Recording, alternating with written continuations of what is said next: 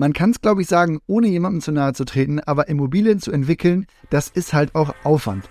Ich finde, der hält sich in Grenzen, aber man muss vielleicht alle paar Jahre die Miete erhöhen, man muss Nebenkostenabrechnungen jährlich verschicken und hin und wieder vielleicht auch mal einen Mieterwechsel organisieren und dabei je nach Lage auch mal mit einem Monat Leerstand umgehen.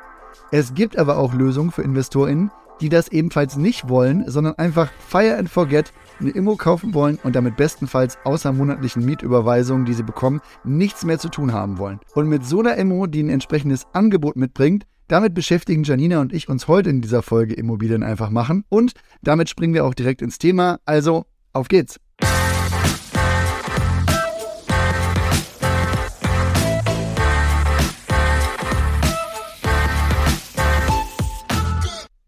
Also Janina, ich habe dir heute einen Sonderfall mitgebracht. Ich habe mal mit unserem Kollegen David für eine Podcast-Folge zum Thema Mietpool gesprochen und dachte, dass das eigentlich zu vielen Nutzerinnen passt, denen sozusagen Peace of Mind wichtiger ist als jetzt die letzte Nachkommastelle bei der Rendite.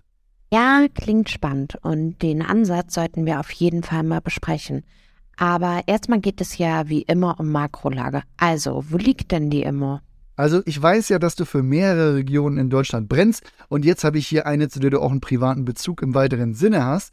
Die Wohnung, die liegt in der Kleinstadt Alsfeld und die liegt in Mittelhessen im Vogelbergskreis. Das klingt jetzt pittoresk und da haben wir auch reichlich Bauten aus dem Mittelalter. Den Link zu Immo, den habe ich mal in die Shownotes gepackt, damit die HörerInnen das auch jetzt besser nachverfolgen können, worüber wir hier eigentlich sprechen. Und was dich an der Lage natürlich mehr interessiert, als wie viele mittelalterliche Gebäude es hier gibt, die nächsten größeren Städte, die man kennt, sind dann Fulda, bis dahin sind es 40 Kilometer, und Gießen, das sind dann so 50 Kilometer. Und wenn man das mit Südhessen mal zusammenfasst, dann könnte man sagen, dass man am nördlichen Rand der Metropolregion Rhein-Main liegt. Wie viele Einwohner hat die Stadt? Wie groß ist die Region? Und hast du noch mehr Infos zur Makrolage? Klar, also, wir haben hier eine Kleinstadt mit knapp über 16.000 EinwohnerInnen und wenn man sich die Region anschaut, also wo man auch in so einer Stunde hinkommen kann, dann leben hier gut 2,5 Millionen Menschen und davon sind gut 100.000 Studenten. Also erreichbar wären dann auch Kassel, Eisenach oder auch Frankfurt am Main.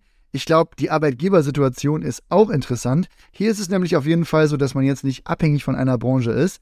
Und in der Stadt, da gibt es über 6000 Arbeitsplätze und die Stadt ist mit der A5 und einem Bahnhof auch verkehrstechnisch wirklich ganz gut angebunden. Klingt schon mal gut und in der Region ist das Einkommen auch nicht schlecht. Finde ich also persönlich schon spannend.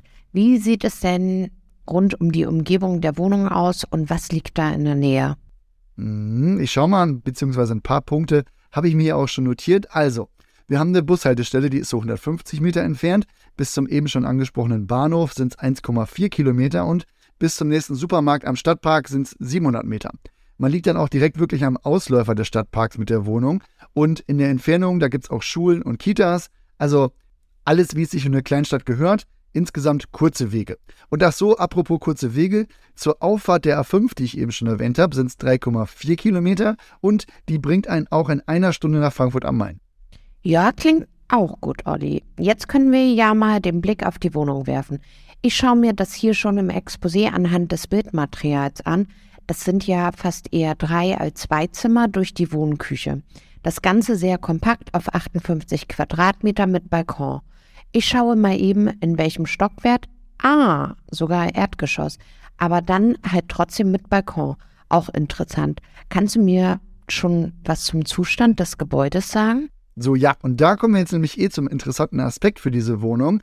Ich habe ja schon gesagt, dass das ein Mietpool ist. Das gilt für das komplette Gebäude beziehungsweise sogar für mehrere Gebäude in der Eigentümerverwaltung.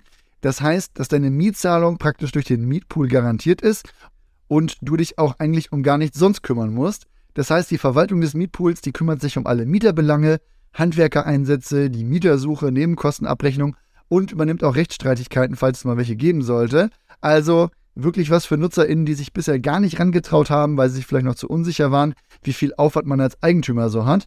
Da muss man sagen, hier eigentlich praktisch nichts. Die ist ja jetzt bezugsfrei. Kostet die Mietersuche denn dann extra bei der Sondereigentumsverwaltung? Das ist tatsächlich oft so, aber das ist hier nicht der Fall, das habe ich mal geklärt.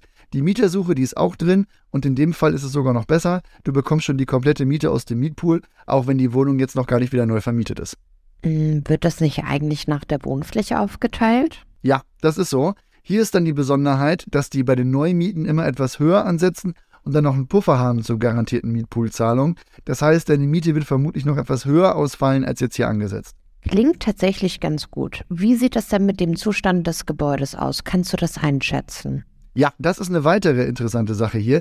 Jedes Gebäude hat hier ein TÜV-Gutachten und dort steht auch, was wirklich ansteht. Und jetzt siehst du im Exposé schon, dass der Kaufpreis etwas über der Markteinschätzung liegt. Das liegt daran, dass der Mietpool auch die Kosten für die Sanierung des Gemeinschaftseigentums durch die Gutachten kennt und das praktisch von jedem Eigentümer beim Kauf einsammelt. Dann gibt es auch kein Problem mit Sonderumlagen später.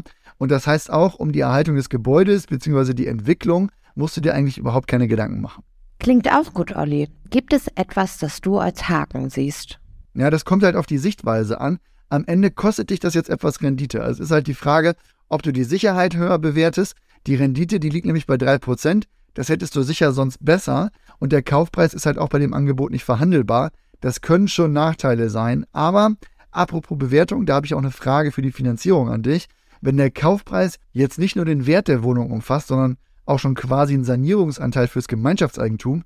Wie bewertet das die Bank bei der Finanzierung, beziehungsweise kann man das einfach so mitfinanzieren? Das kann tatsächlich mitfinanziert werden. Ist ja auch im Kaufvertrag dann alles so verankert. Bei einer Wohnung kaufst du ja sonst auch eine Instandhaltungsrücklage mit. So, wie schaust du denn jetzt da drauf? Ich finde die Lage interessant. Die Rendite ist natürlich nur mittelmäßig, aber man muss halt sehen, was man dafür bekommt. Da spricht dann eine Nutzerschaft an, die ein großes Sicherheitsbedürfnis oder einfach wenig Zeit haben und trotzdem in Immobilien investieren wollen. Von daher freue ich mich natürlich, dass es solche Angebote gibt. Wer sich selber ein genaueres Bild verschaffen will, den Link, den gibt's in den Shownotes und so kann man eine knapp 60 Quadratmeter Wohnung für deutlich unter 150.000 Euro in einer Metropolregion kaufen. Also schaut mal drauf, schickt uns auch gern weitere Fragen. Bald komme ich ja nochmal mit einer ganz anderen Immo zu Janina. Ich habe da schon was im Blick, aber das verrate ich natürlich noch nicht. Danke für deine Insights, deine Zeit, Janina, und bis zum nächsten Mal. Also halten wir für die Urbio Takeaways mal fest. Alsfeld, das ist eine Kleinstadt in einer interessanten Metropolregion. Ich persönlich würde hier alleine als Remote-Investor nicht investieren, weil mir die Kenntnis vom Markt fehlt und ich mich nicht um die Vermietung kümmern wollen würde. Daher finde ich das Angebot mit Mietpool, mit integrierter Sondereigentumsverwaltung eigentlich sehr interessant. Das bezahlt man etwas mit der Rendite, aber dafür hat man hier wirklich den Peace of Mind, dass man sich um nichts kümmern muss. Der Preis für die Wohnung ist mit 150.000 Euro für den Immo-Bereich auch noch so überschaubar und so könnte das Ganze wirklich ein interessanter Einstieg oder eine Portfolioergänzung oder Absicherung sein. So oder so, schau mal rein. Den Link, den findest du jetzt in den Shownotes. Wir hören uns mit einem neuen Thema bald wieder. Macht's gut, bis bald, tschüss.